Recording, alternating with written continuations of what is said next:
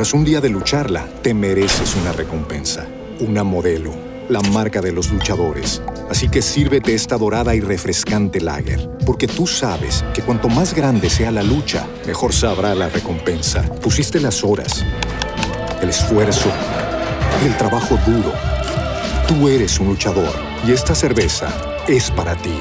Modelo, la marca de los luchadores. Todo con medida, importada por Crown Imports, Chicago, Illinois. Without the ones like you, who work tirelessly to keep things running, everything would suddenly stop. Hospitals, factories, schools, and power plants, they all depend on you. No matter the weather, emergency, or time of day, you're the ones who get it done. At Granger, we're here for you with professional grade industrial supplies. Count on real time product availability and fast delivery. Call clickgranger.com or just stop by. Granger for the ones who get it done. La tertulia, la tertulia es estar actualizado. La tertulia es saber de qué hablar. La tertulia, la tertulia es vivir siempre conectado. Aquí comienza La Tertulia, Salud y Economía en la sala de su casa. Dirige Juan Manuel Ruiz. La tertulia, la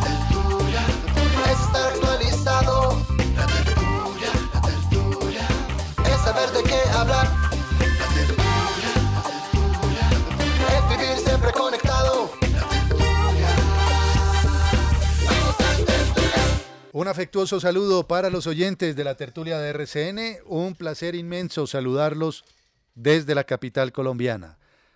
Aquí estamos, como lo hacemos todos los días, de lunes a viernes, después de las 10, después de las noticias y antes de las noticias.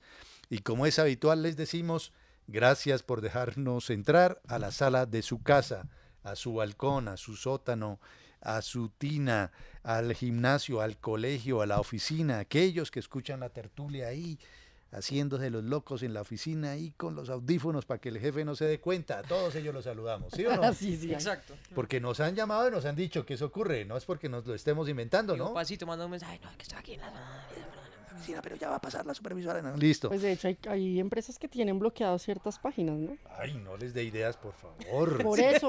La reina de la tecnología siempre con esas No, no, no, pero entonces les toca estar usando desde el celular lo que usted es el inalámbrico y creen que está Claro. bien, Pero pero está sí es escuchando tonto, ¿no? música. ¿Cierto? Bueno, le bloquearon bobada. el Facebook y las redes sociales y tal porque no puede trabajar. ¿Para qué? ¿Cuántos años tiene? Sí. Bueno, muy bien.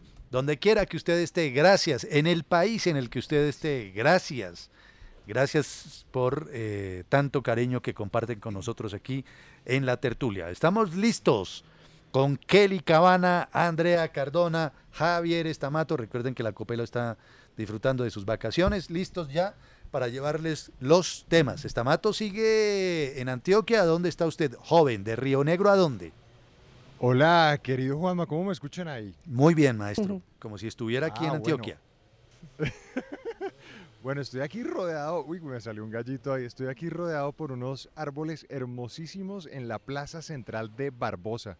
Acabamos de aterrizar Ah, aquí, estamos recién desempacados del, del carro. Es muy cerca de Medellín, Sí, son aproximadamente 40 minutos. sí, Este hermoso municipio tiene 55 mil habitantes, 206 kilómetros cuadrados, está al nororiente de Medellín.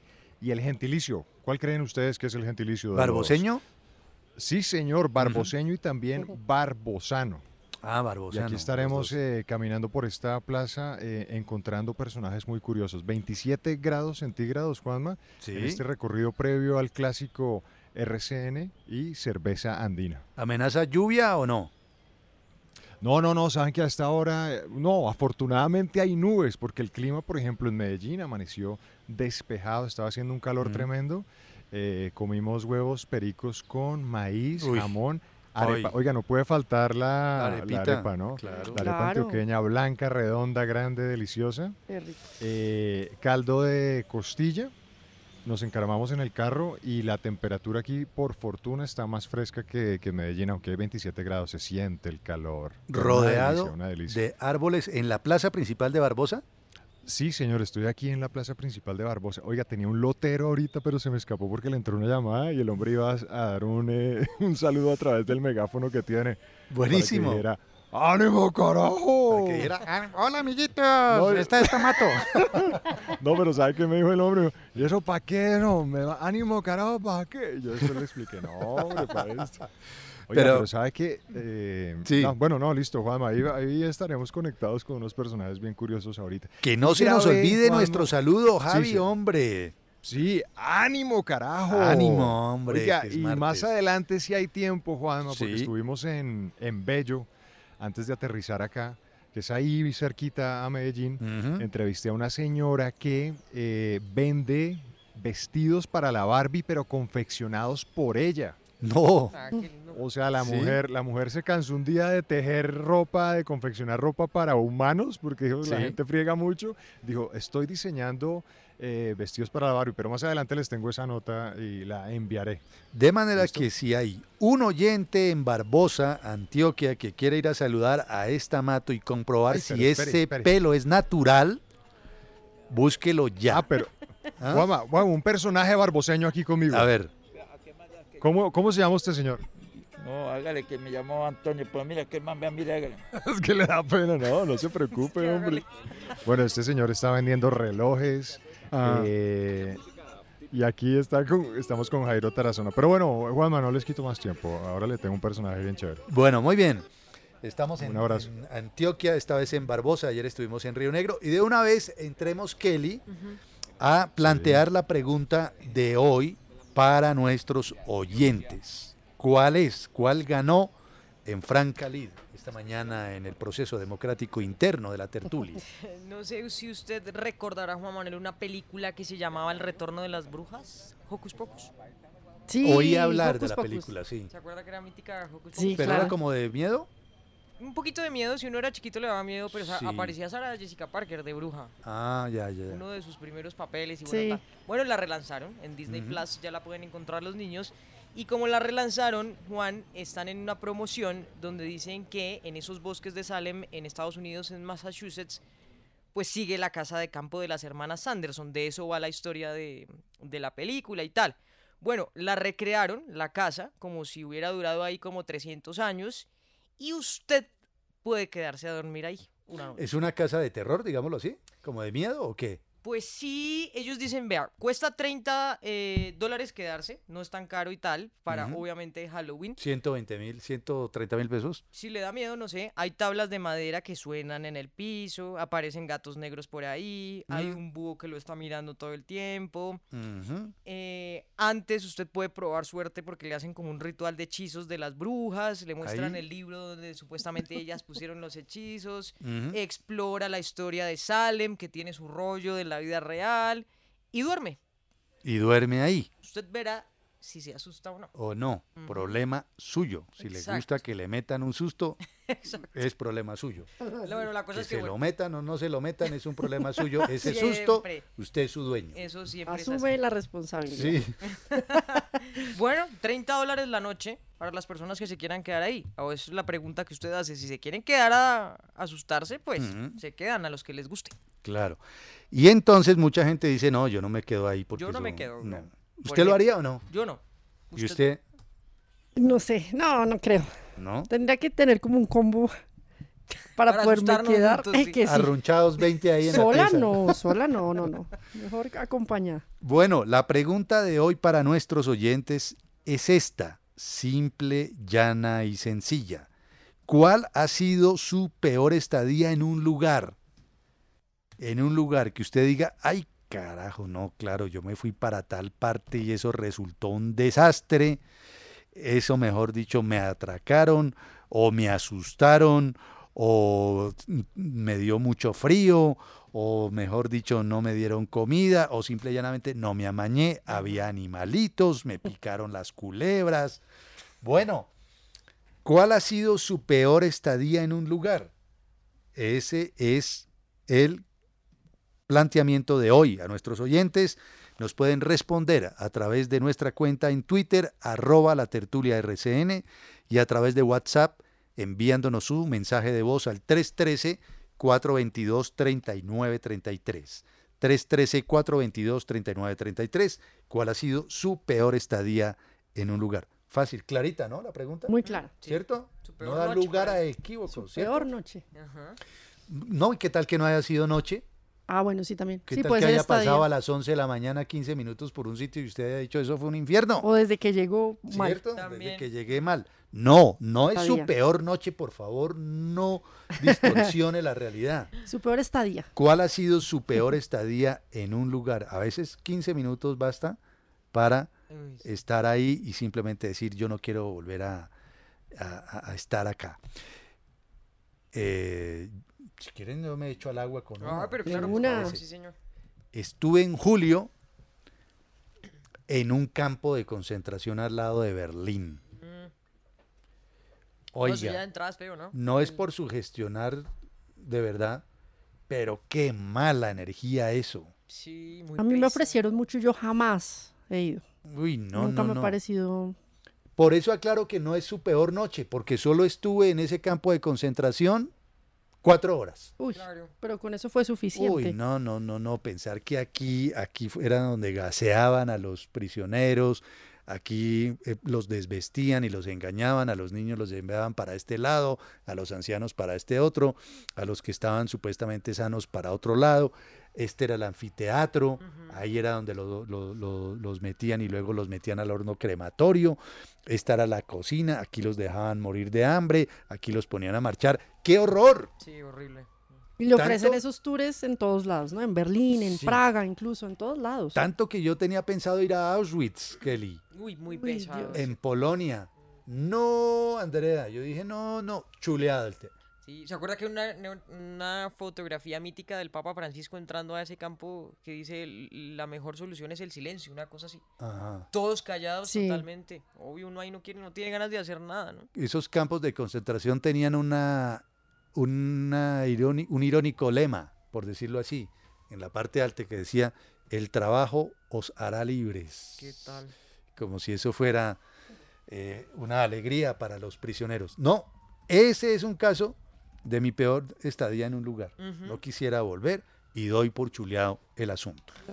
Muy bien, con esta primera excelente canción, esta sí, comenzamos. ¿Quién puede ser? Evidentemente no es Kelly, que es más rockera.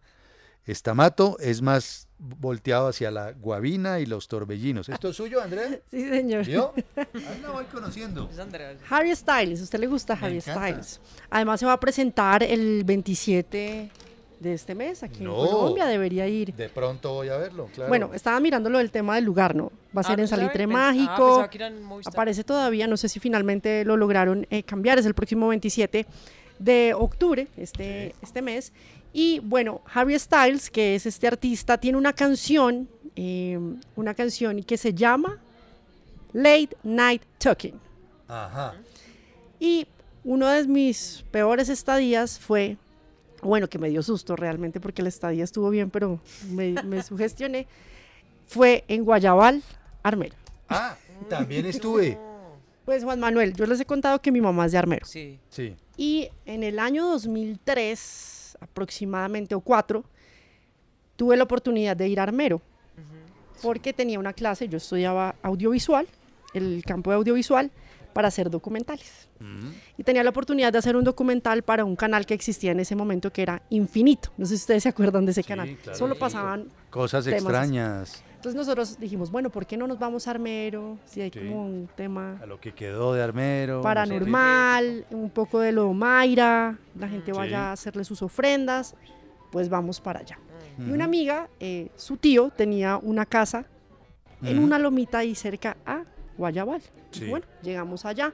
Mis papás, en esa época estábamos en la universidad, nos hicieron el favor de llevarnos. Mi mamá nunca había ido a Armero Ujú. Después de, de lo de, De la, ca- avalancha. De la catástrofe. Bueno, sí. Y la energía de por sí en Armero se siente, se sí, siente diferente. Entonces, esa noche nos quedamos ahí, nos dejaron Juan Manuel y nos Ujú. quedamos un grupo de cinco personas en la casa. Ajá. Se iba la luz. Uy, uy, uy. Y eso que si usted se pone la mano al frente de los ojos y no ve nada de la oscuridad Ay, que hay. no. Pues empezaron a hablar de temas, de historias de mí. ¿Usted cree que yo puedo dormir? No, me Se imagino. pasaron las horas, pues, hablando toda la noche. Late night talking, porque no podía, realmente no podía. Esa es más larga, ¿no? podía Conciliar el dormir. sueño. Crujía la madera, el silencio total, se iba la luz. Incluso alguien trató de ir por agua a la cocina y había una, una serpiente muy grande. La noche fue complicada, esa noche. Y otra así rápidamente Sí. fue en el Alto de Pionono, ¿sabes? Cerca de Yasopó. Ajá. No, no lo tengo claro. me acababa de quitar, me acaban de sacar las cordales, no Sí. debería haberlo hecho, y estaba muy reciente y me fui a hacer, eh, a mí me gustaba caminar y hacer senderismo y todo. eso. Y nos quedamos en una carpa y esa noche hizo un frío, yo nunca había sentido tanto frío. Llovió, eh, no dormí bien, sentía como que estaba empapada, pero era del frío y no era de agua. Yo contaba, abría cuento los ojos en la carpa, pero eterna, una noche eterna. Dije, Dios mío, ¿en qué momento va a amanecer? Porque me quiero ir de acá.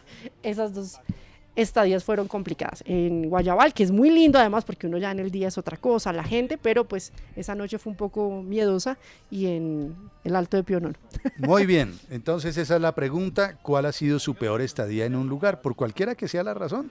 ¿Qué tal que es que usted, por ejemplo, diga mi peor estadía en un lugar fue cuando fui a conocer a mi suegra y entonces me arrepentí y no quise volver? Cualquiera, no estamos hablando de historias de miedo, necesariamente no. No, de todo. De todo. Mira ¿Cuál ha sido que tuve su en peor? Claro, miedo. su peor estadía en un lugar. A ver, Estamato, que está neciando aquí internamente, ¿qué tiene invitado? ¿Cómo es el cuento? Sí, señor, un invitado muy especial. Él se llama Alex Marín y se estaba atalajando, se estaba arreglando la camisa porque me dijo, uy, hermano, ¿dónde está la cámara? Y le dije, no, fresco, hombre, que es eh, para radio. Alex, bienvenido al tren de la tarde de RCN Radio. ¿Cómo Eh. ¿A dónde, a dónde, a dónde, a dónde, a dónde? Muy Perdón, perdón, buenos perdón. días, bien, gracias a Dios. ¿Y usted? Oiga, ¿Cómo, venga, cómo, Juanma? que Sí. bienvenido a dónde?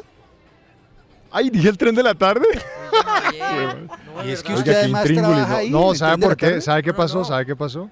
¿Qué? Que como está cumpliendo 10 años el tren, eh, No, me no, estaban no, preguntando no nos cosas del tren hace un rato. Perdón. Manuel, no lo por deje. favor, no. Esto es Uy, que- absurdo. No, estamos en la jugada, Sí, diría yo no, aquí. pues eh, bienvenido aquí Sí. a Todelar, gracias. No, no, no, no, no, no, No, ¿cómo así? hombre, la tertulia, la tertulia. Ya. Ahí perdió Ahora ya sí. dos minutos de los que tenía, sí, joven. yo sé, yo sé. A Ahora ver. sí, bueno, rápidamente, un taxista muy amable de Barbosa. Alex, bienvenido a la tertulia, ¿cómo está? Bien, gracias a Dios, bien, gracias a Dios. Bueno, cuéntenos cuál es la carrera más común. Estamos aquí, estacion... tiene usted su carro estacionado aquí en los alrededores de la plaza. ¿Cuál es la carrera más común que parte de, de Barbosa y hacia dónde? No, pues estoy acá en el acopio, la carrera más común es una mínima en el pueblo, Villarroca, San Rafael.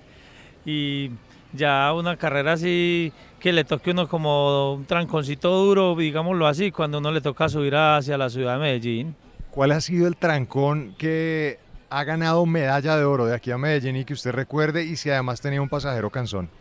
No, pues una vez que venía bajando de Medellín y hubo un accidente por Copacabana y me quedé casi cuatro horas y media en el trancón y, y el pasajero desesperado porque tenía que llegar y estábamos embalados, no había por dónde. ¿Qué recuerda usted que le dijo ese pasajero? Que ¿Cómo se movía? ¿Cómo contorsionaba el hombre atrás de ese estrés y preocupación?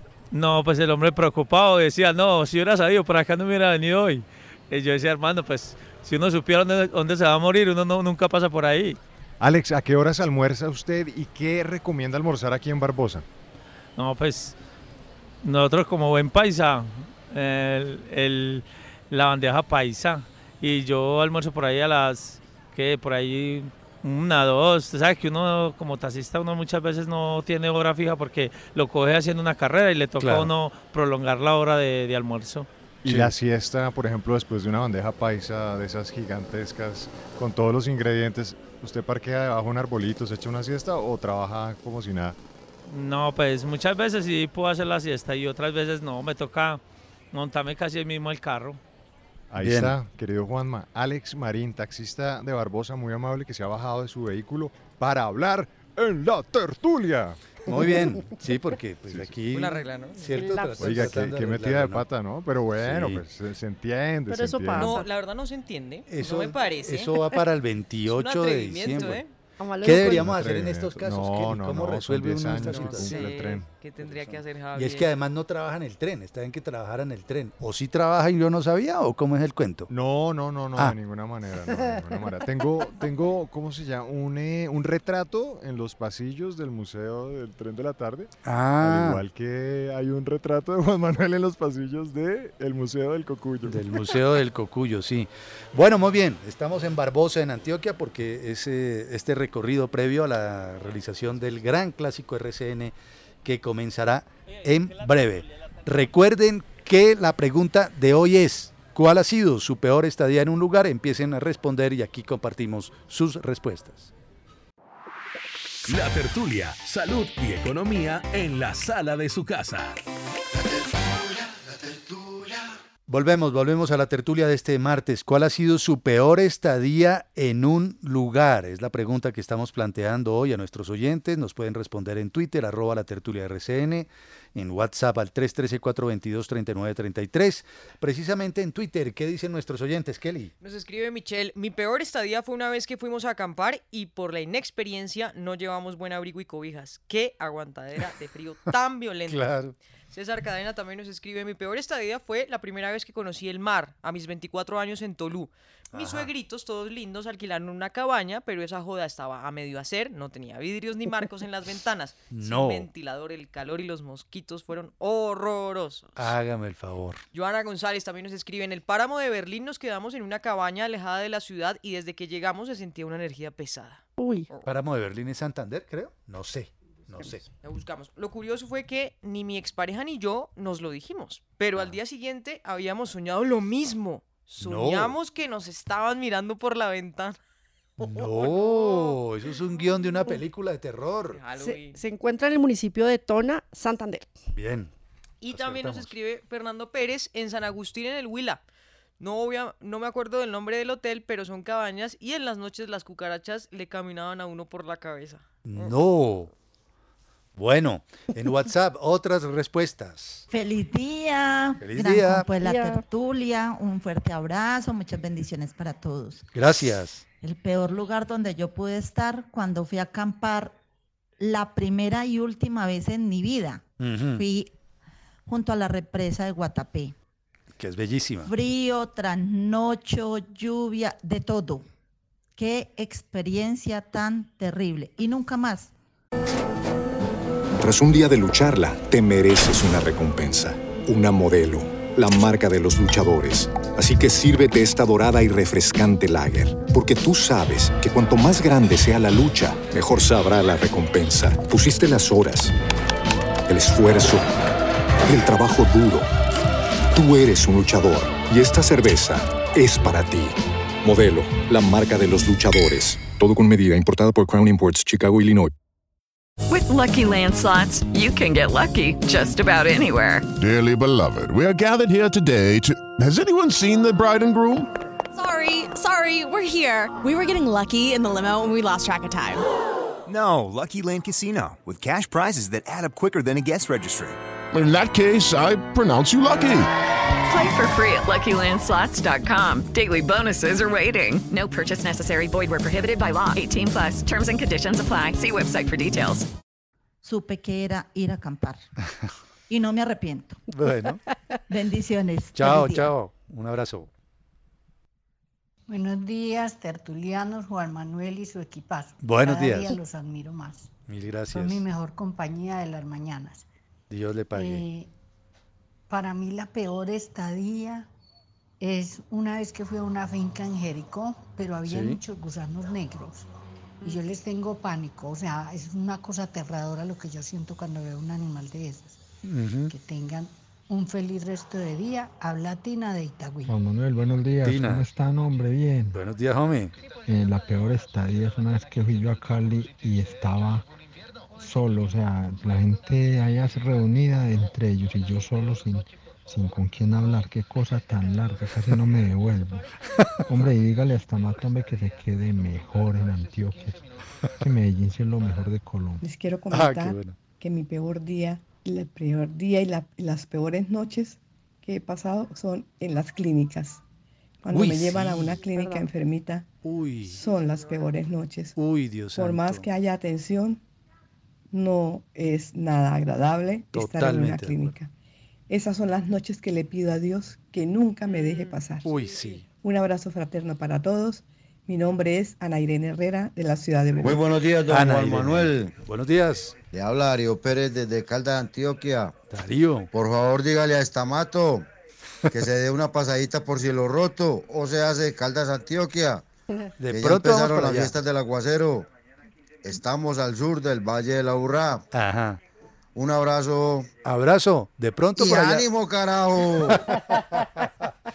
De pronto van, van para Caldas, Estamato, ¿qué han dicho? Sí, señor, sí, señor. Vamos a estar cruzando por la Dorada.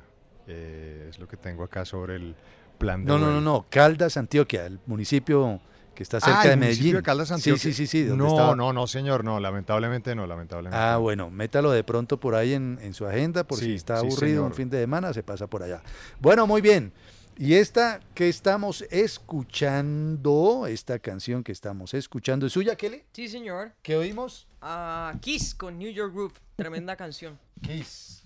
Oiga, ¿sabe qué? Estaba escuchando a los oyentes y tienen razón. Los de camping son noches difíciles, ¿no? Sí. Y si hace calor, mátese, Juan Manuel. Eso la carpa no le aguanta. frío. Y lo de la señora también de la clínica. Hace poquito me tocó en una noche de clínica de acompañante. Uy. Realmente, Kelly, de las cosas terribles de este país, ignoro si ocurre en los otros países, ustedes que, que han vivido en Europa, por ejemplo, viví en Estados Unidos, pero no, no sé qué es eso, las urgencias en este país. Qué tragedia. Yo creo que es La generalizado. gente ahí amontonada, el pobre enfermo. A mí me tocó hace poquito, acompañante también. Terrible ahí en el pasillo, el ruido, la indolencia, la negligencia, la falta de respuesta. eh, la... Ay, si no nos digamos mentiras, eso toca con plata, Juan Manuel. Sí, Usted sí, tiene la sí. plata. Y a veces tiene la plata y es complicado. acá, ¿eh? También no le garantiza nada. Que solo No es que salga nada. alguien y le diga algo. Sí, pero que le pasan las horas y a veces No hay doblado y mm, sí, no, pasa, nada. Y hablan a, a- a todo volumen y eh, el, el pobre enfermo allá boqueando y pasan personas gritando, diciendo cosas terribles. Sí, horrible. Y hay unas, hombre, los- la gente mayor en el piso, porque no hay camillas y tal. Bueno, eso sí. Pero bueno, mi peor noche fue en un hostal. No sé si ustedes estuvieron alguna vez en sus vidas en esos hostales que uno comparte cuarto. Alguna vez estuve en un hostal hace mucho tiempo, pero no fue muy agradable. tiempo, sí. No fue muy agradable. Y era eh, hostal con... Tenía cuatro camarotes más, ¿ya? Ajá. Entonces, ¿por qué en New York? Porque imagínese que me desperté en un momento de la noche en este hostal, yo estaba en la parte de abajo del camarote, tal, mi novio en ese momento estaba en la parte de arriba, Ajá. y cuando volteó a mirar, la de la cama de al lado, que era una niña supuestamente de Estados Unidos, era de Nueva York, nos había contado, tarara, así sentada mirándome. ¿Sí me hago entender? Yo abro el ojito un poquito Me estaba y mirando. esa persona lo es- me estaba mirando. ¿Estaba sonámbula? No sé. Entonces yo, oh, oh. Ay, Entonces le pego una no. patada al de arriba, que era mi novio en ese momento, ne- esposo ahora, y pues le muestro. Y él también se queda mirándole, y él- ella ahí sentada mirándonos, Juan Manuel. ¿Ah? ¿Con ojos de qué? Porque yo cerraba los ojos del susto. Obviamente. Ahí, con ojos de, de sádica, de atraco y alguna cosa creo así. que algo loco, ¿sabe? Sí, algo le No. estaba zafada un poco. Y bueno, Yo tal. pego el grito, Kelly, con lo cobarde que soy, susto. No, yo me salgo. Sí. corriendo. No, pues de un momento a otro eh, se volvió a acostar, ta, se quedó ahí dormida. Yo y creo que tal. sonámbula. De pronto Que le- a, mí, a sonámbula. mí me pasó una vez, le, le cuento así rápidamente, estando después de una cirugía del brazo, tenía mucha anestesia todavía, ya me dieron de alta, y yo llegué, mi hermana me cuenta que me vivía con ella, pues, me senté en la cama, la volteé y le hablaba con los ojos cerrados y le decía, miraba por la ventana y decía, no puedo volar, pero hablándole salir. Y me volví y me acosté a dormir. Menos mal, Ya. no, Y otra no. noche Sí. fui hasta donde mis papás y les hablé y ¿Qué me tal que hubiera volado, Virgen Santa? Nos hubiéramos Pero de pronto aquí. sí estaba Claro. Y entonces, Kelly, ¿cómo No, era muy distorsionada, ¿sabe? Bueno, y el rollo es que me volteo y le digo a mi novio en ese momento como, no, ¿y ahora qué hacemos? A mí, a mí de pronto pidamos un cambio de habitación o tal, no sé qué. No. Ojo a lo que me dice Andrea. No, no podemos cambiar porque en las habitaciones de abajo leí en los comentarios que parece que hay ratones. Ay, o sea, no, no, Kelly no se podía mover de ahí. No, No, no, ya no. sudando, todo, todo No, mal usted esa noche. ni durmió usted nada, mejor dormí, dicho. No dormí, mamá. Bueno, no Tampoco me olvidó. bañé porque el baño era como... ¿Cuál ha sido su Ay, peor estadía en un lugar? A todos nos ha pasado en algún momento, en Twitter y en WhatsApp, respuestas. Andrea, Señor. hablemos del aparato que convierte la brisa en electricidad. ¿Esto no es energía eh, eólica o qué? Claro, pero imagínese un dispositivo portátil. Ah, ok. Funciona liviano, resistente y lo llaman el cosechador de viento. Cosechador de viento. Exactamente, tiene un bonito nombre y es un desarrollo que hizo un equipo de científicos de la Universidad Tecnológica de Nanyang en, ¿En Singapur. Japón? Ah, Singapur. Desarrollaron este dispositivo es de bajo costo, están haciendo ya las pruebas para que se pueda comercializar porque ya está aprobado, y se puede aprovechar la energía del viento, se almacena y se vuelve electricidad. Electricidad. Entonces, imagínese poder tener electricidad en lugares remotos, no sé, en hospitales, en un lugar lejano, Sí. o en lugares o estructuras en donde no se tiene luz. Pues ellos han logrado hacer con la tecnología una especie de sensores de monitoreo que puede hacer recoger el viento, digamos, o el viento sí. que está pasando, le va haciendo todo el proceso y así puede generar luz. Ellos hablan que este tipo de dispositivo funciona perfecto para eh, estructuras o lugares en donde se necesita salud, en lugares remotos. Principalmente ellos se han centrado ahí. Claro, funciona en otros lugares, pero incluso energía para un puente. Muchos puentes no tienen. Dice, rascacielos, ¿por qué no? Podría funcionar y estructuras urbanas. Lo que están haciendo es, pues, darse cuenta que desde el tema de ingenieros, que son los que hacen todas las estructuras eh, arquitectónicas, Sí. ver cómo lograr también ayudar al medio ambiente y crear este tipo de mecanismos donde de pronto no hay forma de tener esa luz específica. Entonces, lo que están haciendo ahorita es mostrando cómo es el artefacto, Sí. 15 por 20 centímetros. Pequeñito. Ah, es totalmente portátil. Se lo, imagínese llevárselo a la, los vientos de agosto, imagine haciendo ahí fiesta. llevárselo a la carpa, a un camping. Entonces se, puede llevar este dispositivo, se puede instalar fácilmente, según lo que dicen ellos, en los costados de los edificios o donde se requiera que haya mucha brisa. Ujú. Y los científicos también dicen que podría funcionar no solamente al aire libre, sino en entornos pequeños. Sí. En lugares en donde se presentan muchas tormentas y donde hay estas corrientes de, de viento tan fuertes, Mm, funciona perfecto. Muy bien. Y este desarrollo pues ya lo mostraron también a través de la universidad y a través de redes sociales porque pues es un invento que funciona tan tanto que podría estar para personas de bajos recursos, que creo que funciona bastante bien. El tema suyo de ayer en la tertulia a esta hora fue el árbol más alto del Amazonas, ¿no? Sí, señor. Y el tema suyo de ayer, Kelly, fue eh, zonas desérticas que se Sí, quedarán inhabitables. inhabitables. Por la temperatura. Bien, muy bien, muy bien. ¿Tienen criterio periodístico ustedes? Muchas gracias, mamá. Sí, porque esos dos temas aparecieron hoy ampliamente desplegados en un periódico. Sí, lo del Ah, árbol sí. de por ahí, sí. Claro, incluso si van a la cuenta de la tertulia, Sí. ahí está el link en donde pueden ver el mapeado en 3D de este, de este árbol, el árbol más alto del Amazonas. Muy bien. Javi, hablemos de un perro londinense que es famoso. ¿Por qué? A ver, ¿qué tiene de raro y qué hace que no hagan los otros perritos?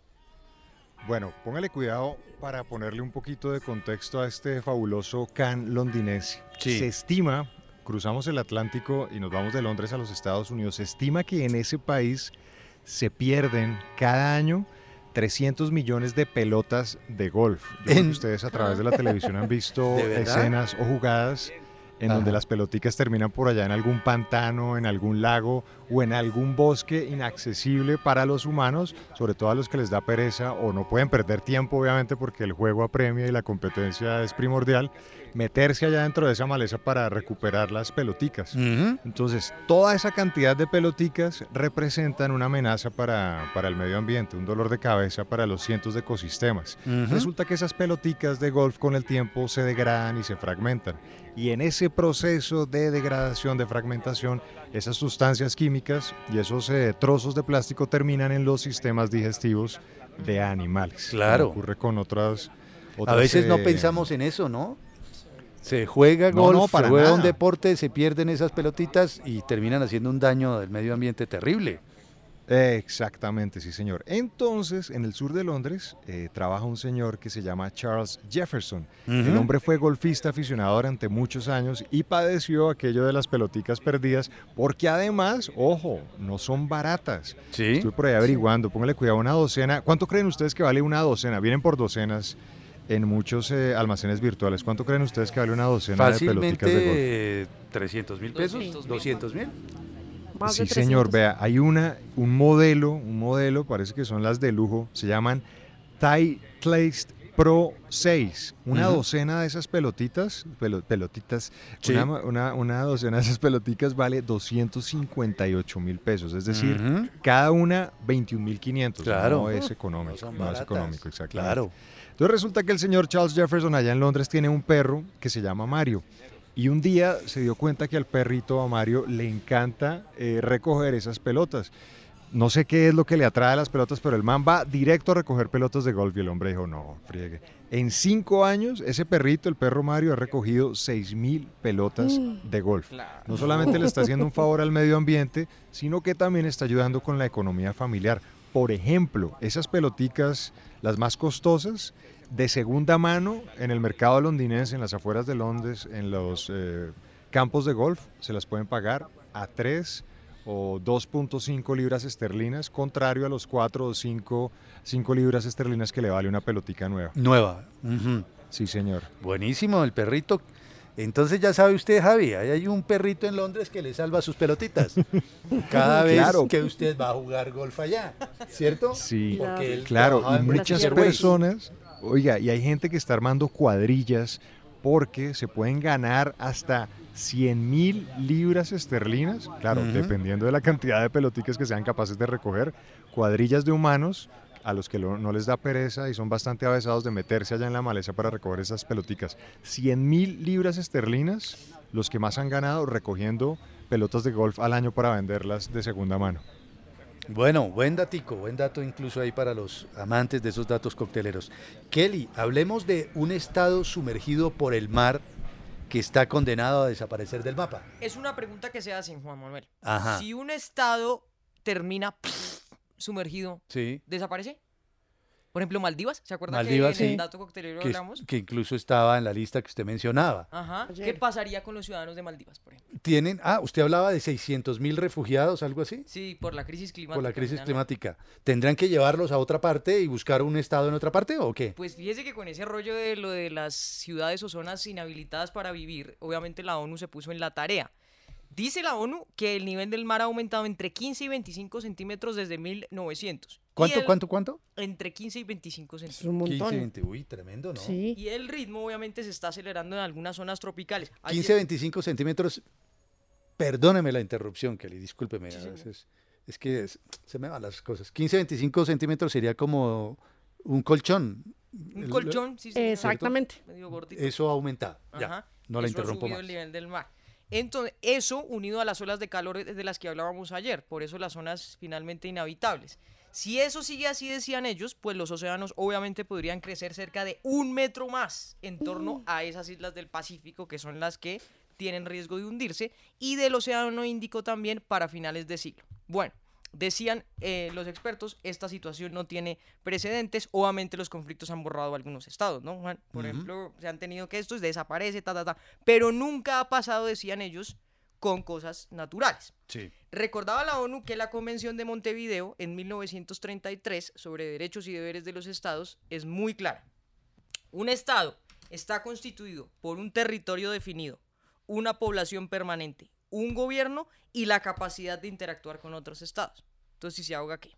¿Mm? Claro. ¿Qué puede pasar? Pierde Podría esas facultades. Pierde el territorio y pierde la, la capacidad de Claro. interactuar con otros. Pues imagínense que los gobiernos de estas islas del Pacífico, Kiribati, por ejemplo, Tuvalu, que lo habíamos hablado ayer, creo que era una de las que finalmente iba a desaparecer, crearon una cosa que se llama Rising Nations. Es como una iniciativa de, hombre, no queremos desaparecer. Además, esto es problema de todos. Entonces, hablaban esos gobiernos, hicieron un manifiesto y escribían que tienen que convencer a los miembros de las Naciones Unidas de reconocer esas naciones aunque estén sumergidas por las aguas, porque es finalmente su identidad. Ahora, la ONU contestaba que obviamente esto se tiene que mirar, finalmente si se quitan es muy difícil que desaparezca un estado porque simplemente se sumergió, o les daba una opción, que es hacer estados 2.0.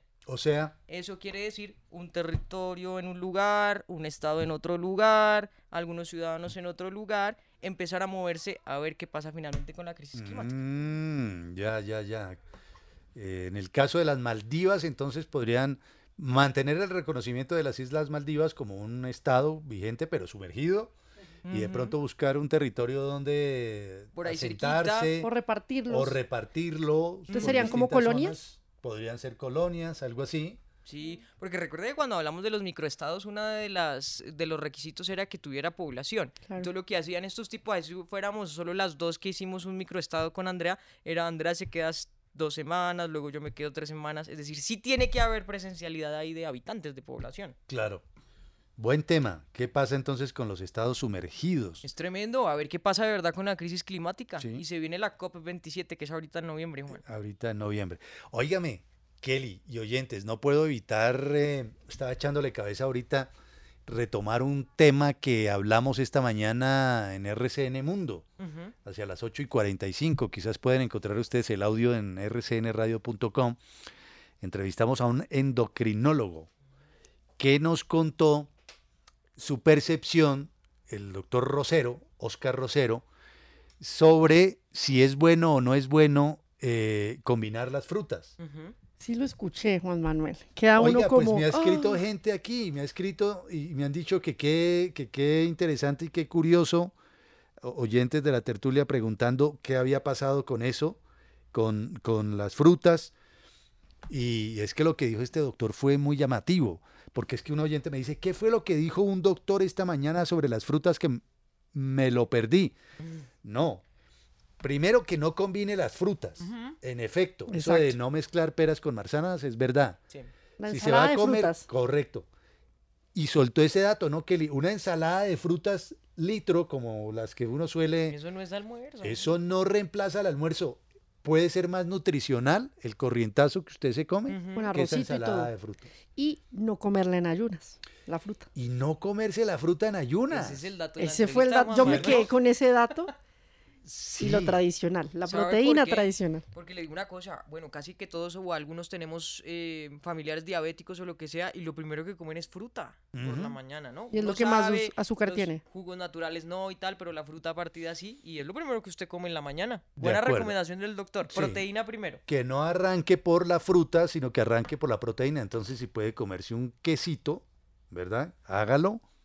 Un huevito, Y arepa. hágalo. Arepita, hágalo. No es como muy amigo del pan. el No, dijo médico, que el pan no. ¿Verdad? Es que eso se- sí hace un poquito de daño el pan. Es que Dependiendo, inflama, sí. Juan, depende de la harina, sí. Y un dato de calle que soltó Kelly que yo a mi edad nunca había escuchado, pero nunca, es tarde para, para aprender y es que no combine trago con patilla. Uy, ¿Le ha pasado, Andrea?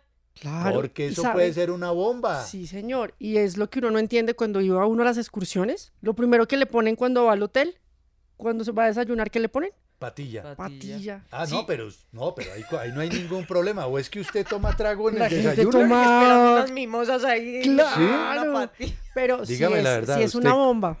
Dígame la verdad y Yo- míreme a los yo- ojos. yo le no, me, confieso- no, me, no, me, no me oculte la mirada. Yo le confieso que me pegué le- intoxicada con una patilla. ¿A usted le, le- le dan de desayuno una patilla y se mete un aguardiente? No, no, no, pero había tomado anteriormente. Bendice Ah. el tinto, bendice el tinto. Ya. Pero yo, yo, yo le tengo un Temor. poco de, de- de respeto a la patilla o a la sandía, como la llaman muchos, porque estando en Barcelona me pegué una intoxicada con una sandía, Juan Manuel, que duré dos semanas muy, muy enferma.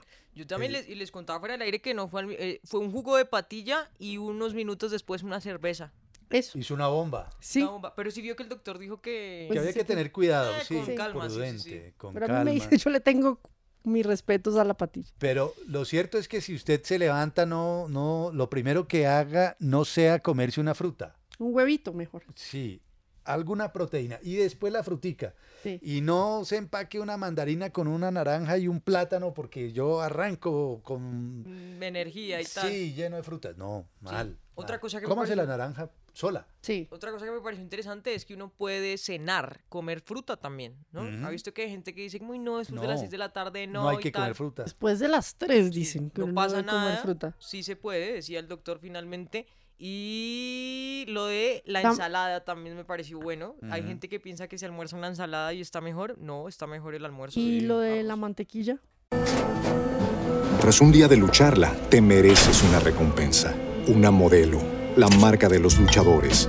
Así que sírvete esta dorada y refrescante lager, porque tú sabes que cuanto más grande sea la lucha, mejor sabrá la recompensa. Pusiste las horas, el esfuerzo, el trabajo duro. Tú eres un luchador y esta cerveza es para ti.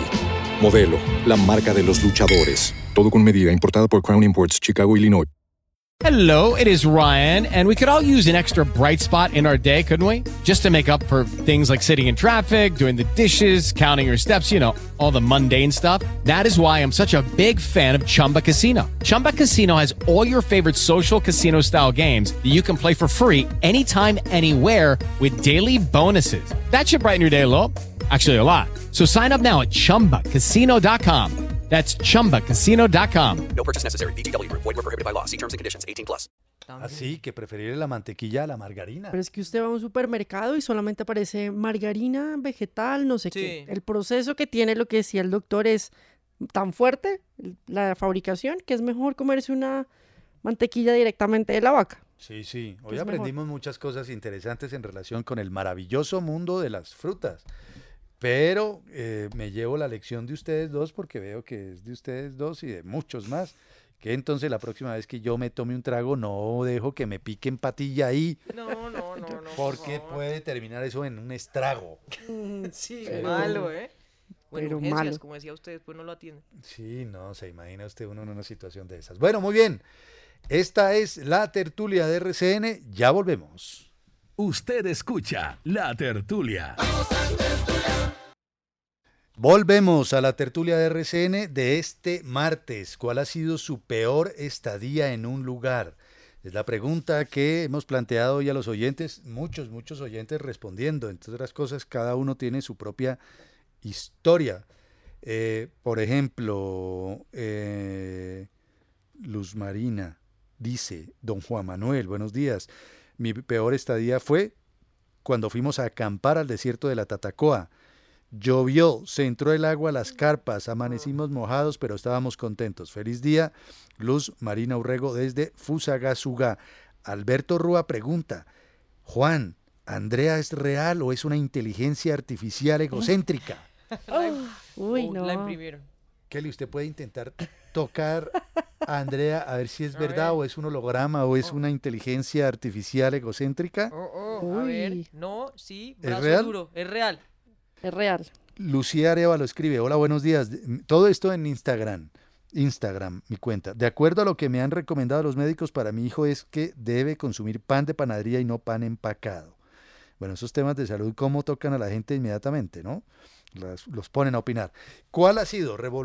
Devolvamos entonces el cassette y volvemos a recordar la pregunta de hoy. ¿Cuál ha sido su peor estadía en un lugar? Kelly, más respuestas en Twitter. Nos escribe Aris Edith Urgencias. Estar cuatro o más de 12 horas o toda una noche. Es una estadía para nada placentera. Saludos desde Paireira.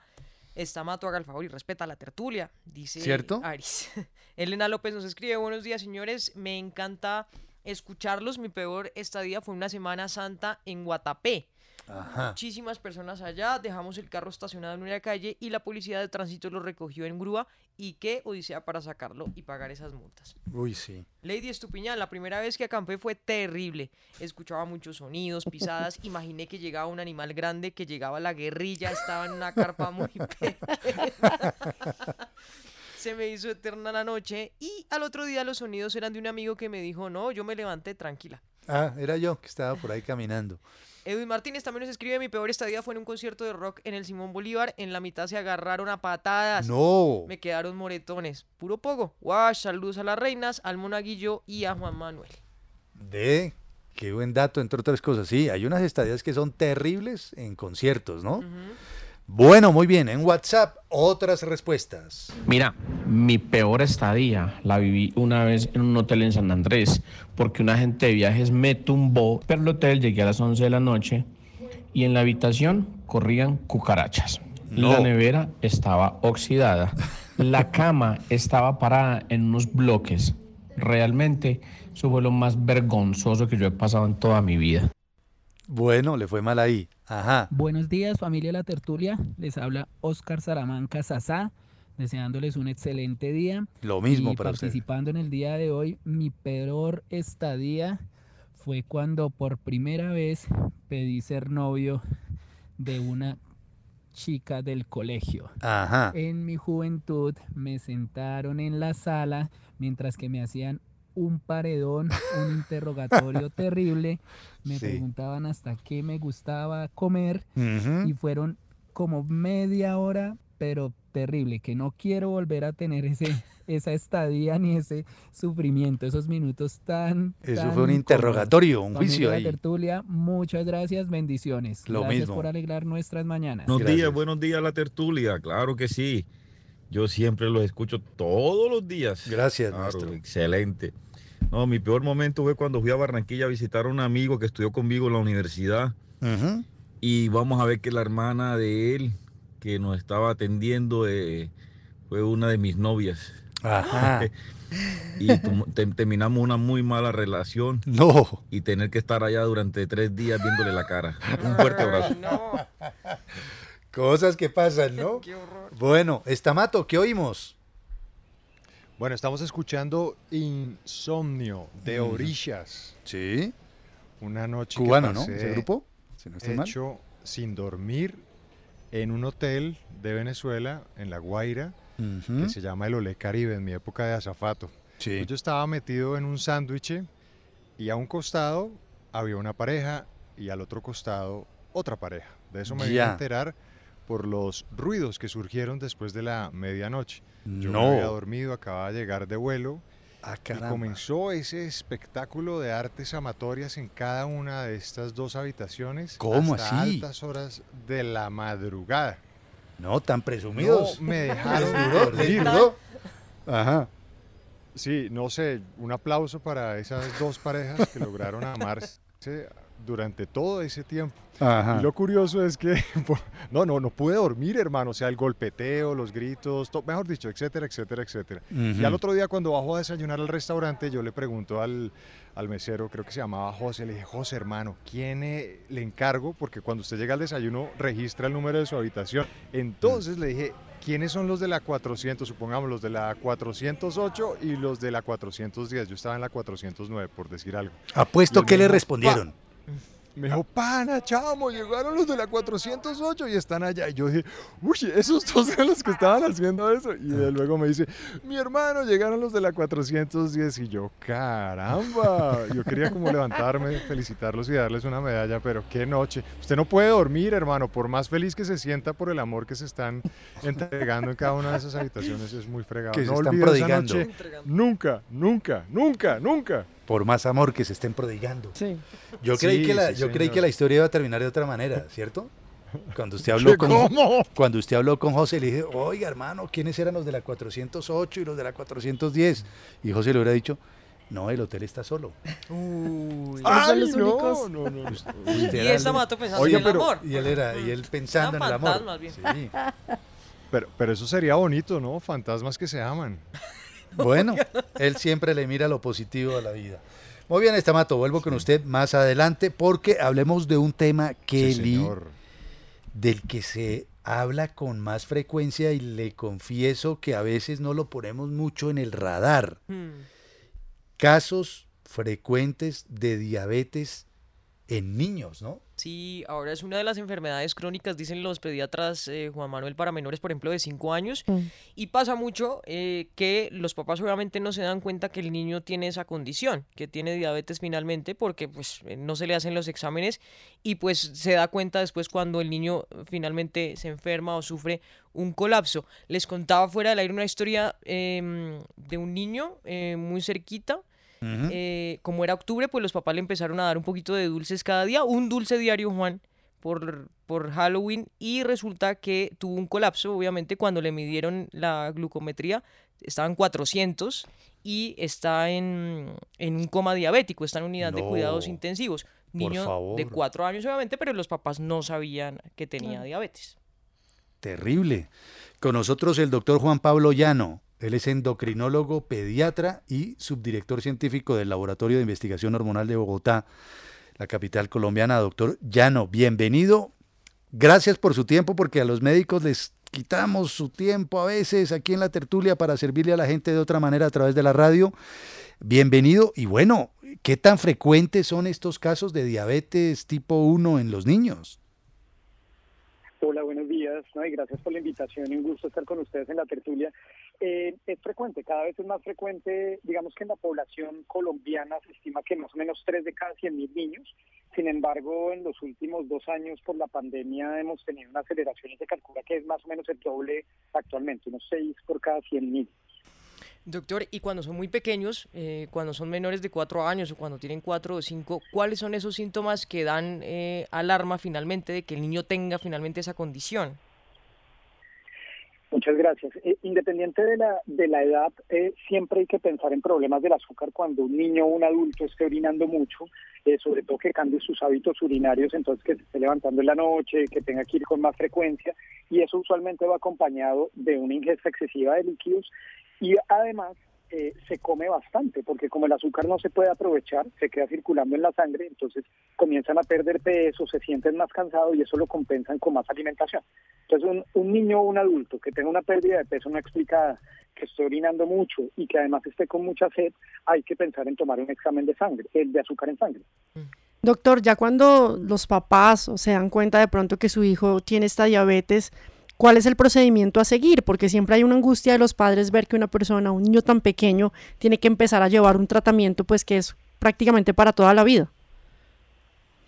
Sí, digamos que lo primero es hacer una buena consejería, una buena educación, porque si bien es cierto la diabetes es una enfermedad permanente y es una condición con la cual tendrán que vivir, hoy en día tenemos el conocimiento suficiente y todas las herramientas para que sea tal cual es, una condición y no una enfermedad. Entonces, que tenga una calidad de vida normal, que sea un niño que desarrolle sus capacidades igual que los otros y que no sienta limitada su vida por culpa de, de la diabetes. Doctor, y bueno, si no es una cosa genética, o bueno, puede que sí sea una cosa genética, ¿algunos eventos traumáticos pueden desencadenar que se manifieste esa diabetes en los niños? Sí, digamos que es una mezcla de, cosas, hay una base genética, pero a eso se suma también usualmente un disparador que puede ser tanto emocional como infeccioso. Digamos que sabemos que algunos virus cuando se presentan pueden disparar esa autoinmunidad. Por ejemplo, el caso de COVID es un caso muy específico.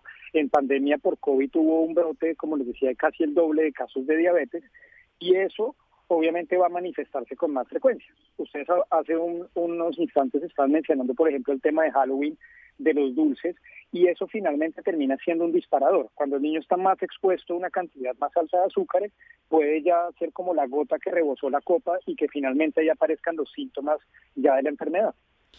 Doctor Llano, aprovecho que usted es endocrinólogo y conoce este tema como experto que es para hacerle una pregunta relacionada con la diabetes que varias veces la he escuchado, pero quisiera tener esa respuesta calificada. ¿Existe la prediabetes? Porque en una oportunidad un médico dijo, no, eso no existe, o es diabetes o no es diabetes, pero no prediabetes. ¿Puede haber prediabetes incluso en los niños si es que el término como tal es exacto? Sí, lo, lo que pasa es que la discusión es una discusión más eh, sintáctica de decir es que la prediabetes finalmente ya es una alteración del metabolismo de los azúcares, pero finalmente eh, las alteraciones del azúcar es un espectro. Desde un momento en donde yo comienzo a tener algo de dificultades y mi cuerpo está intentando compensar eh, ese azúcar que no está trabajando tan bien, hasta ya el otro extremo que es cuando el azúcar está francamente alterado. Entonces, eh, sí existe en el sentido de yo puedo detectar temprano alteraciones que me estén indicando que ese metabolismo de los azúcares, que ese consumo y el gasto de azúcares no está tan normal. Y cada vez lo estamos viendo más temprano. Desafortunadamente la alimentación con exceso de ultraprocesados, los hábitos que están llevando a niños y adultos muy expuestos a pantallas, muy expuestos a manejar mal el estrés, lo que están mostrando es que cada vez el cuerpo está respondiendo mal a lo que debería ser en otras condiciones de algo que podríamos manejar solos. Entonces sí, claro que existe y existe desde temprano y lo podemos identificar. ¿Y en adolescentes el asunto cómo es? ¿Se complica más? En adolescentes lo que pasa es que con el pico de crecimiento y las hormonas que implican que ese pico se llegue a cabo, sobre todo la hormona de crecimiento, las hormonas del estrés que son el cortisol, son hormonas que en general disparan una elevación del azúcar. si yo tengo un cuerpo sano, si mis hábitos han sido buenos, mi organismo está en capacidad de compensar eso y hacer que el metabolismo del azúcar esté normal. Pero si yo vengo con una dieta que no está balanceada, como mencionaba, con un consumo exagerado de procesados, unos hábitos de, actividad física que sean insuficientes, ese probablemente me va a disparar ya la aparición de esos síntomas en ese momento. Ese es uno de los momentos críticos para el individuo, con la gravedad también de que muchas veces los abuelos y los papás decían, es niño, déjelo, después va a cambiar cuando sea adulto. Sí, sus hábitos cambian cuando crezcan, supuestamente. Claro, pero el problema es que ya va a ser muy tarde, porque existe esto que se llama programación metabólica, que es que el organismo está en edades tempranas en capacidad de hacer como un borrón y cuenta nueva si yo me equivoqué como papá los dos primeros años, pero después lo corregí, finalmente el organismo va a poder responder bien. Pero cuando yo ya entro en la adolescencia y si terminé ese periodo tan crítico de crecimiento con malos hábitos, ahí es que voy a ver las manifestaciones tempranas de adultos jóvenes. Lo que estamos viendo hoy en día, diabetes ya no en la edad de 70, 80 años, sino diabetes a los 30, 40 años, que pues es, es eh, alarmante porque finalmente tienen toda la vida por delante. Bueno, Clave entonces lo que dice el, doctor Llano, de pronto pérdida de peso, pero el niño comiendo mucho, ¿cierto? Eh, y eh, es mucha sed. Sí, siente mucha sed y va mucho al baño. ¿no? Y va mucho al baño. Si se presentan esos síntomas, doctor Llano, si algún oyente está escuchando y tiene un caso que pueda parecerse a ese, mejor que vaya donde el médico, ¿verdad? Con el niño. Exactamente, exactamente. Consultar temprano ante esos síntomas y, acordarse que el problema del azúcar, detectado temprano y manejado temprano, pues va a poder tener un desenlace mucho mejor para ellos. Doctor Llano, bienvenido. Gracias por estar en la tertulia. Muchísimas gracias a ustedes y buen día. Endocrinólogo, pediatra y subdirector científico del Laboratorio de Investigación Hormonal eh, aquí en Bogotá. Delicado el asunto, Kelly. No había oído yo de ningún caso, ¿sabe? No, sí, muchos. Qué rollo, y sabe, porque como los niños pues no dicen, y usted piensa cuando es chiquito que el mejor regalo, lo que más quieren es dulce, chocolates, bueno, la cosa, estamos en Halloween y pueden pasar ese tipo de cosas. Chévere, eh, lo que decía el doctor, estar atentos en los signos de alarma, porque sabe que otro de los síntomas que lo, lo comentaba él también es que se ponen como malucos, como que Debilidad. tienen desgano, no tienen la misma energía de antes, les da mucha sed, van mucho al baño y ahí hay que estar atentos. Bueno, buen tema para ponerle el ojo aquí en la tertulia. André, Andrea. Señor. Hay una noticia importante de Rusia en relación con Facebook o Meta, ¿no? Como se llama ahora, ¿no? Meta, que es la empresa que acobija a Instagram, a WhatsApp, estas redes sociales. Y es que tenemos que irnos para el mes de marzo. Rusia había acusado a Meta, esta empresa, eh, de promover el odio hacia los ciudadanos rusos. Entonces, ahora la noticia que estamos viendo, se está volviendo viral también en diferentes redes sociales y medios de comunicación, es que Rusia añadió a Meta en su lista negra de organizaciones terroristas y extremistas. No. Es a ese o sea, nivel. Para Rusia, Meta y todo lo que conforma Meta, Facebook, Facebook Instagram, y WhatsApp. Y WhatsApp son una organización terrorista. Sí, lo han anunciado y dicen que este tipo de empresas o esta empresa realmente es una organización terrorista y extremista. Venían haciendo como esta, esta denuncia a la Fiscalía rusa y ahora el Servicio Federal de Supervisión Financiera de Rusia ha dado pues este aval.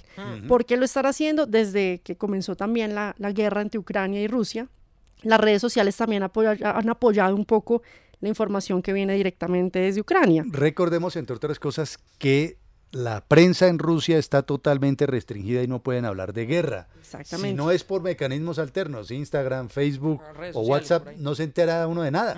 Exactamente. Y otro tipo de empresas, si hablamos de Google, por ejemplo, se acuerda que hicieron la restricción para que uno no pudiera ver por Google Maps qué estaba pasando en los conflictos. Pues ese es el caso que tiene también la red social, las redes sociales de Facebook, WhatsApp e Instagram, que ahora pues son denominadas como terroristas para poder como mantener también al margen toda la información que se está dando a través de esta aplicación. Lo que están diciendo ellos es que lo que incitan ellos es a promover el odio y bueno, más allá de eso también es el anuncio que vendrían entonces ya esos bloqueos directamente de las redes sociales en este país. Bueno, pero sabe una cosa también es que se acuerda que al inicio la embarró un poquito Meta, o bueno, creo yo la embarró porque Facebook dejaba que las personas desbloquearan esa, esa restricción que tenían, entonces dejaba que las personas dejaran malos comentarios o insultos a los rusos. Mm. Pues, bueno, hombre, tampoco está bien, ¿no? Claro. De un lado y del otro. Y en ese momento Rusia, me acuerdo que Peskov, el, el portavoz, dijo directamente, bueno, eso es incitar a crímenes de odio y tal, y bueno, le da un poquito de argumento. Claro, es que ahí está, esto viene desde el mes de marzo, que es lo que usted está diciendo. Todos esos mensajes negativos para toda la comunidad en, en Rusia directamente, que no todos están Claro, involucrados en la guerra, pues recibían este tipo de mensajes. Pues ya se dio el aval y ahora lo que usted dice, Juan Manuel, es la noticia. Rusia añade a Meta en su lista negra y pues los califica como una organización terrorista y extremista. Entre otras cosas hay que tener en cuenta lo siguiente, a siete meses, ya casi ocho, Kelly, tal Sí, vez, Desde febrero. desde febrero 24, y las cosas han cambiado mucho en la guerra de Rusia a Ucrania, porque fue Rusia quien atacó a Ucrania con el propósito de hacerse a unos territorios, y ahora se habla de que si bien Ucrania no está ganando la guerra, no lo está perdiendo, no la está perdiendo No, está resistiendo fuerte. resistiendo fuertemente. Ha habido una ofensiva de Rusia y ahí resiste Ucrania. Pero el precio para Rusia ha sido monumental. Una disminución espantosa del turismo. Ah, bueno, claro. Muy poca gente viajando a, a Rusia. A Ucrania menos, pues por una- un estado de guerra. Pero a Rusia, que llegó a tener un momento de esplendor después del Mundial, bueno, con motivo del Mundial Sí. y despuesito del Mundial, ahí no ha pasado nada. No se ha vuelto a mover el turismo en Rusia y eso tiene afectados a los, a los rusos. Y económicamente también, sanciones que han sido impuestas a Rusia se están, están empezando a estrangular la economía. Claro, de ese eso le pega duro, así él Claro. diga, pues lo niegue, ¿no? Y sabe otra cosa, Juan, en el Washington Post eh, publicaban un artículo de opinión que decía que la gente muy cercana a Putin, como esto es todo de verdad tan, tan cerrado, que gente muy cercana a Putin le estaba diciendo que finalmente sí perdieron eh, la guerra, como dicen ellos, usted dice que no, no usan la palabra guerra, Ujú. pero el rollo es que em, el presidente Putin se ponga muy bravo, ¿no le parece? Porque la reacción después de lo del puente que une a Rusia con Crimea fueron estos ataques finalmente y son bombardeos fuertes. Durísimos. Y son contra la población civil. Contra la población civil. Bueno, le y si importa un no le pepino. Exacto, y si no le resulta y se pone más bravo, ¿qué va a hacer? El problema está en que un- una fiera acorralada es asesina y letal como Claro, ninguna. no le importa. No le importa. Por eso muchos dicen la posibilidad de que use armas nucleares puede estar ahí. Y Biden usó la palabra y tal, bueno. Ojalá no ocurra. Bueno, entonces para los rusos, otro datico, para los rusos, Facebook Tras un día de lucharla, te mereces una recompensa, una modelo, la marca de los luchadores. Así que sírvete esta dorada y refrescante lager, porque tú sabes que cuanto más grande sea la lucha, mejor sabrá la recompensa. Pusiste las horas, el esfuerzo, el trabajo duro.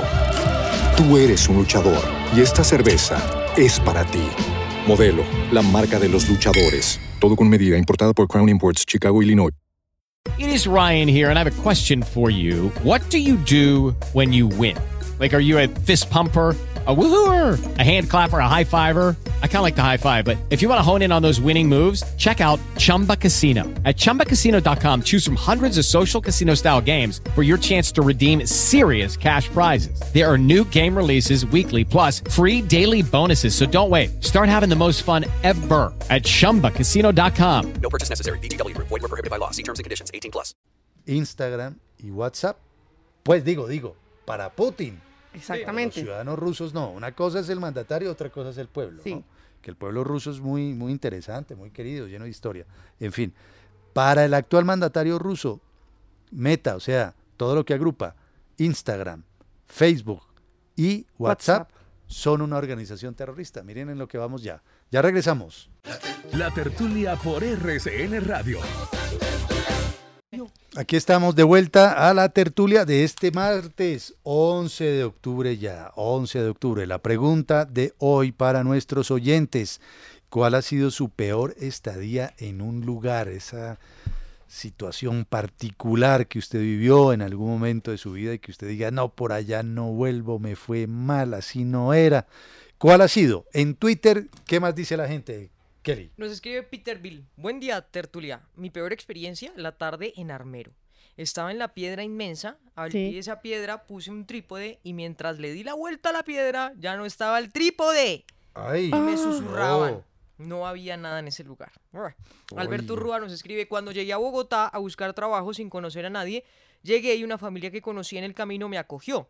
Me tocó dormir en la misma habitación con ellos, en el mismo piso, junto a la puerta, y me tenía que levantar si alguien quería ir al baño. Esto duró un mes.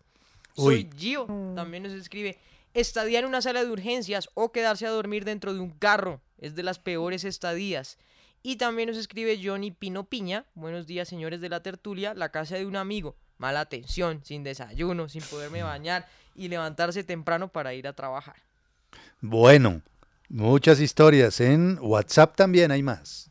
Señores de RCN la tertulia, muy buenos días. Felicitaciones por este excelente programa que nos acompaña todos los días. Gracias. Pues yo les cuento que yo, mi peor estadía fue el 10 de junio, me fui para San Andrés. Desafortunadamente, cuando yo llegué a ir a conocer a San Andrés, me fue como los perros en misa. Estaba que reventaba el aguacero. Me llevaron a un hotel donde había un televisor que cogía dos canales nomás. No había ducha, no había casi agua. Y un zancudero, que mejor dicho, se leí más aburrida que quién sabe qué, ni siquiera comida ni nada nos daban. Nos fue, pero mal, mal, mal. Señores de la tertulia, muy buenos días. Dios Buenos los días. bendiga por siempre. Mi peor, mi peor estadía eh, me dejaron plantoneado en un parque dos horas. Bendiciones, Dios los bendiga. Muy buenos días, señores de la tertulia. Habla Sonia Soto. Sí. Bueno, yo digo que estadía no, o quizás no. Eh, yo tuve un muy mal momento una vez que me fui para Candí en una avioneta y la avioneta empezó a fallar, a fallar, a fallar. El piloto, pues obviamente tuvo unas maniobras excelentes, pero usted no se imagina lo que uno siente porque piensa que se va a morir. Buena historia, y le ponen todo el drama, ¿no? Óigame, estadía harta, la peor de la vida, en el cuarto, ese del final del pasillo en inmigración. Ay, sí. Eso también, ¿eh? Eso Vio que lo de los aeropuertos da un poquito de... Claro, claro, y que confundan que usted porque tiene la visa en otro pasaporte y todo el rollo eche para el cuarto y empieza uno a ver a toda la gente, Más gente. sí, a la que sí Mm. le están investigando por cosas. Una señora que llevaba droga en un San Antonio de yeso, o de, sí, de yeso. Y esa señora había estado haciendo fila conmigo aquí en el aeropuerto en Bogotá. ¿Con su San Antonio? Sí, tranquilo, que además con un compañero, decíamos, periodista él de la época, de- el espectador, y decía, hay gente muy rara, este país es muy chistoso. Esta Mm. señora viajando para, para Estados Unidos y se lleva un, un San Antonio de yeso. O sea, es que Ay, véala lo nosotros que sí somos muy folclóricos, nosotros sí somos muy, pero... Y mire lo que llevaba, el San Antonio estaba envenenado, tenía su regalito adentro. Y ¿sabe qué, le- qué era lo que más me impactaba de haber estado en ese cuartico? Eh, los ruidos de las cadenas, porque yo creí que eso era de película. ¿Es real? ¿Le suenan cadenas por ahí? Claro, si a usted le pillan algo, Ujú. ahí, como pillaron a tres, eh, en el caso mío era simplemente porque no encontraba mi visa en el pasaporte Sí. que yo pasé, en fin, eso fue una confusión ahí de pasaportes, pues yo estaba ahí mirando. La verdad sea dicha, pues no puedo decir que, que haya recibido malos tratos o que... No, no, no, a mí me sentaron ahí mientras aclaraban. Pero uno se Solo, pone solo llegar Claro, ahí. claro, Que se nadie le nervioso. hable ni nada. Eh, ¿Cómo es eso por dentro? Es como un banco, porque hay varias ventanillas en donde están varios cónsules revisando quién es usted, de dónde viene, para dónde va, cuántos años tiene y qué tal está. Entonces uno se sienta en la silla como si fuera un banco esperando el turno a que lo llamen y le digan, bueno, ¿usted qué hace acá? Descargos. Y como les cuento, yo estaba viendo, haga de cuenta que usted está en el banco viendo las ventanillas y van llamando. En ese momento llamaron a la señora de, Del San Antonio. del San Antonio, vino un guardia eh, acompañándola, destruyeron con ella el San Antonio y salió Oh, e- ese oh. polvillo blanco. Y de inmediato la esposan de pies y manos, o, e- o eso hicieron en, ese, en esa época, Sí. año 2001, tal vez 2002, de pies y manos, pero para que usted pueda caminar, pues la cadena de- es larguita, entonces la cadena Queda empieza a piso. sonar y suena contra el piso. Oiga, eso también lo hacen para que uno se paniquee, ¿no? Claro. Luego otro, otro personaje que detuvieron ahí, a él lo, lo- lo fueron a revisar como en la parte de atrás de esas ventanillas y después volvió y pasó también esposado de pies y manos. Uy, Así. no. Claro, yo hice una crónica de la época. Hice una crónica aquí en RCN Radio y la transmitimos, porque obviamente, ¿qué hice yo? Pues, pues, yo recibí muy buen trato, era una confusión, entonces a mí no me decomisaron nada. No, lo trataron bien. Todo, y tenía mi grabadora, tenía todo, y hoy que hice grave cosas, grave cosas que oía, sonidos que oía, y al otro día me monté la crónica. Uy, qué angustia, Juan Manuel. Pero eso es para no repetir, que no les pase porque usted puede pensar, oiga, hay un homónimo Sí. que me metieron en la maleta, sí. ¿qué ocurrió? No, eso mejor dicho, no vale, no vale la pena, que nunca les pase. Bueno, Kelly, Señor.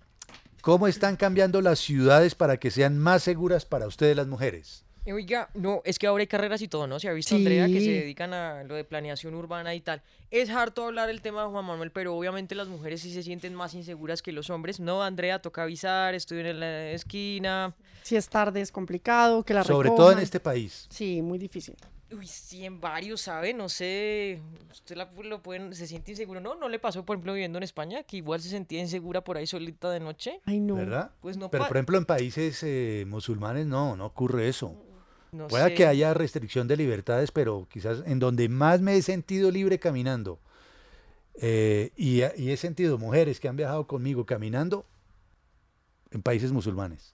Bueno, fíjese. Qué curioso, pues digo, Sí, puede sonar curioso, una ¿no? contradicción. Sí, pero bueno, nosotros sí sentimos más miedo, Juan Manuel. Uno está por ahí, bueno.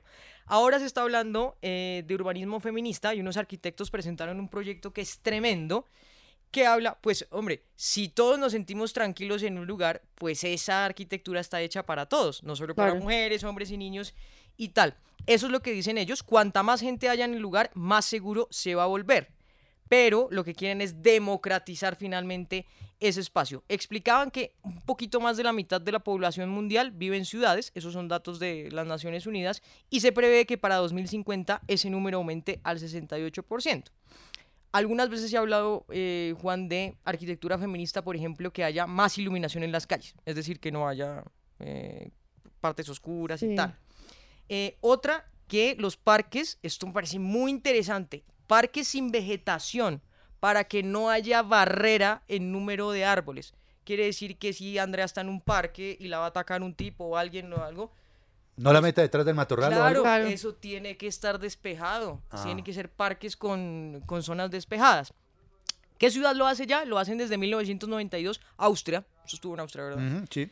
¿Sabe qué hicieron allá? Hicieron un modelo, eh, hagan de cuenta como de edificios, como de un conjunto de edificios, hecho para todas las personas, hombres, mujeres y niños. Entonces, es interesante porque, por ejemplo, eh, hay vínculos visuales interior-exterior. Todo el tiempo la mujer o la persona puede ver lo que está pasando afuera. Entre el apartamento y la calle o la parte, las zonas verdes que hay para todos, también hay visualización. El hueco de la escalera está tapado, ahí no pueden meter a nadie finalmente. El patio, el jardín, las calles, todo tiene vigilancia pasiva. Es, es decir, estamos todos conectados visualmente. No es que, hombre, yo traté de gritar y tal y me llevaron a tal, no, eso no puede pasar. Y otra cosa que le metieron a ese barrio, Juan, fue que las tareas domésticas y familiares son más fáciles de hacer, son más fáciles de hacer, entonces como que ellos eh, hacen una especie de vecindad real. Bueno, ellos hablan un poco más de iluminación, plantas bajas y garajes abiertos, fíjese, porque ha pasado que usted Claro. llega a casa y entonces en el garaje y tal. Claro, Son claro. estructuras abiertas, sobre todo iluminadas y que haya visualización eh, finalmente. Austria es un ejemplo de eso. Las ciudades cambian para que sean más seguras para las mujeres. Bien, bien, buen dato. Bueno, Estamato nos había prometido una nota con una señora que se dedica a fabricar ropa para las Barbies, ¿no? Javi, cuéntenos. Bueno, querido Juanma, me encuentro con doña Ana María Olivero. Doña Ana María, ¿en qué punto de Bello nos encontramos? aquí en el Parque de Bello en este momento. Y alrededor del Parque de Bello, frente a la iglesia que también está espectacular, hay una cantidad de puestos en los que se venden artesanías de todo tipo y para todos los gustos. Y doña Ana María tiene un puesto repleto de muñecas Barbies. Pero por favor, no se vayan a imaginar cajas con Barbies hechas en China o en algún lugar asiático. Estas Barbies tienen una característica muy diferente a la mayoría. ¿Qué es, doña Ana María? Son vestidos que son eh, elaborados a mano, son tejidos en crochet, en lanita, tengo el, la chapolera, tengo la colombiana, tengo la, la española, tengo de calle, Estos son vestidos diseñados y fabricados, confeccionados por usted, doña Ana María. Sí, señor. Hace más de 40 años que los estoy haciendo. Bueno, imagínense ustedes que doña Ana María comenzó a confeccionar, a diseñar estos vestidos porque hace mucho tiempo se cansó de tomarles medidas a los humanos. Sí, yo primero confeccionaba para las damas, pero entonces las damas siempre molestan mucho, que los gorditos, que las caderas, que mire que aquí me quedó anchito, que no sé qué, que a mí no me quedó así, como está en el figurín. En cambio las Barbie, todo lo que uno les pone, todo queda perfecto y les queda bonito y todo el mundo las compra. Y este asunto del, del amor por la moda, por diseñar prendas, eh, ¿en qué momento de su vida nació a doña Ana María? ¿Cuando era niña? Eh, sí, porque mi mamá era la artista y mi papá era el negociante. Mi- mi mamá era la artista, ella confeccionaba también ropa para damas y era de la alta costura. O sea, los primeros pasos fue con ella. Ya después me perfeccioné, vine aquí a Medellín, me perfeccioné en la Singer. Tu- tuve cursos para confeccionar y para manejar maquinaria. Ya después, cuando ya quise dejar las, la confección de dama, una señora siempre pasaba por los puestos y me veía la- las prendas, ¿cierto? Que eran muy bonitas. Entonces ella me decía, yo tengo una Barbie, ¿usted es capaz de hacerme el vestido a la Barbie? Entonces yo, bueno, tráigala. Entonces la le hice el vestido y lo puse ahí mientras ella venía por su vestido, por su muñeca, y entonces todo el mundo pasaba, ay, ¿qué cuánto vale el, vestido de la Barbie? No la vende completa, vende el vestido. Este es el machete. Entonces, y todo el mundo me decía, es que uno no encuentra quién le confecciona el vestido a la muñeca. Claro. Entonces yo le digo, este es el machete, entonces voy a, Oiga, cuando usted dice, doña Ana María, este es el machete, ¿es- ¿esta es la oportunidad? Claro, esta es la oportunidad de mi, vi- de mi vida. Y me volví famosa porque eh, me han hecho entrevistas en Teleantioquia, en el Cubo, en el, eh, por todas partes del país que voy, me hacen nota. ¿Y cuál es el récord de ventas? Por ejemplo, alguien que vino aquí a comprar una Barbie dijo, ¿sabe qué? Véndame todo ese vestuario, deme 10 vestidos. Sí, ha llegado personas que han comprado hasta 50 vestidos. ¿Cómo? Sí, porque tengo clientelas. Es que no solamente esto es para las niñas, sino para los hombres, para las damas, eh, para las viejitas, para los jóvenes, todo el mundo las compra. Y tengo clientela que tienen muñecas de colección hasta 50 Barbie. Ana María, y ya, pa- uy, allá de fondo se escuchan las campanas de la iglesia de la Plaza de Bello. Por último, usted puede pronunciar la frase, el grito de batalla de nuestro programa. A ver. es, ¡Ánimo, carajo! ¡Ánimo, carajo! Eso, gracias. Muy bien. Le sonó muy bien. Gracias, Javi, que está recorriendo Antioquia. Bueno, eh, se dignó volver a pasar Buenas. por acá. ¿Cómo está? Sí, es que una agenda muy ocupada. Muy Estaba- ocupada, reunión con- claro. Desde reun- temprano trabajando, me Estaba yo en reunión con presidencia. Ah. Ahora tiene reuniones. Con Toca presidencia. agradecer por el tiempo que... Sí, pues de ¿Presidencia verdad. de qué? Claro. eh, No dije que. Qué honor Del conjunto en el que vivo, Sí, que sí. tenemos unos líos, una, una cuota extraordinaria que hay que pagar porque hay que pintar las fachadas y eso. En todo caso, gracias por este honor No, tan hombre, a inmenso, ustedes por don- este Don Cristian. Solano. ¿Qué ha habido? ¿Alguna cosa para charlar? Eh, o- sí, tengo mi sección. ¿Sí? Sí. Entonces, aquí está la sección de la deidad en la tertulia. I'm too sexy for my love. Vida de hoy. Esto sí es el ¿no? Increíble. Baile. Es que dígame, si la radio no es para hacer lo que a mí se me dé la gana, pues ¿Para qué? ¿Cierto? Sí. En... ¿En cuál programa? Ah, eh, es que todavía no me siento como tan, para decir mío. O sea, estoy ahí. Ah. No es que sea Ya. antipático con el programa, es que estoy ahí todavía. Me siento, ah, sería atrevido yo decir que es mi programa. el programa de Claro, Don Muy at- es el de él. 10 sí. años, ¿no? Sí, portada de la revista de Tu, revista Legiscomex y revista Al Tiempo y Es- Semana. Esta mañana, Estamato, por saludar a los oyentes de la tertulia, saludó al tren de la tarde. No, nunca entendí qué había. Sigue siendo un misterio. Él hizo parte de esos 10 años de, de- del tren. Que hoy es, hoy es un gran reality. Ya solo somos cuatro. ¿Ah, sí? Eh, Bueno, y entonces. Bueno, eh, hoy hay un concierto en Bogotá. Guns N' Roses. Claro, dos fechas. Sí.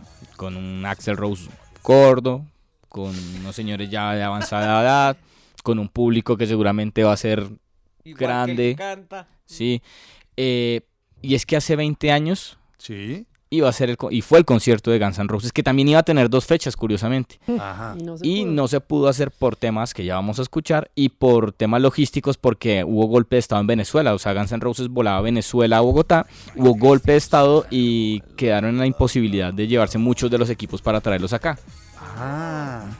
Construyeron un techo que, que supuestamente solo podían traerlo los gringos. Ese techo se queda allá, empiezan a montar otro acá. Los ingenieros de acá dicen, como está lloviendo por estas épocas, deberían poner el techo un poquito inclinado para que el agua corra. Sí.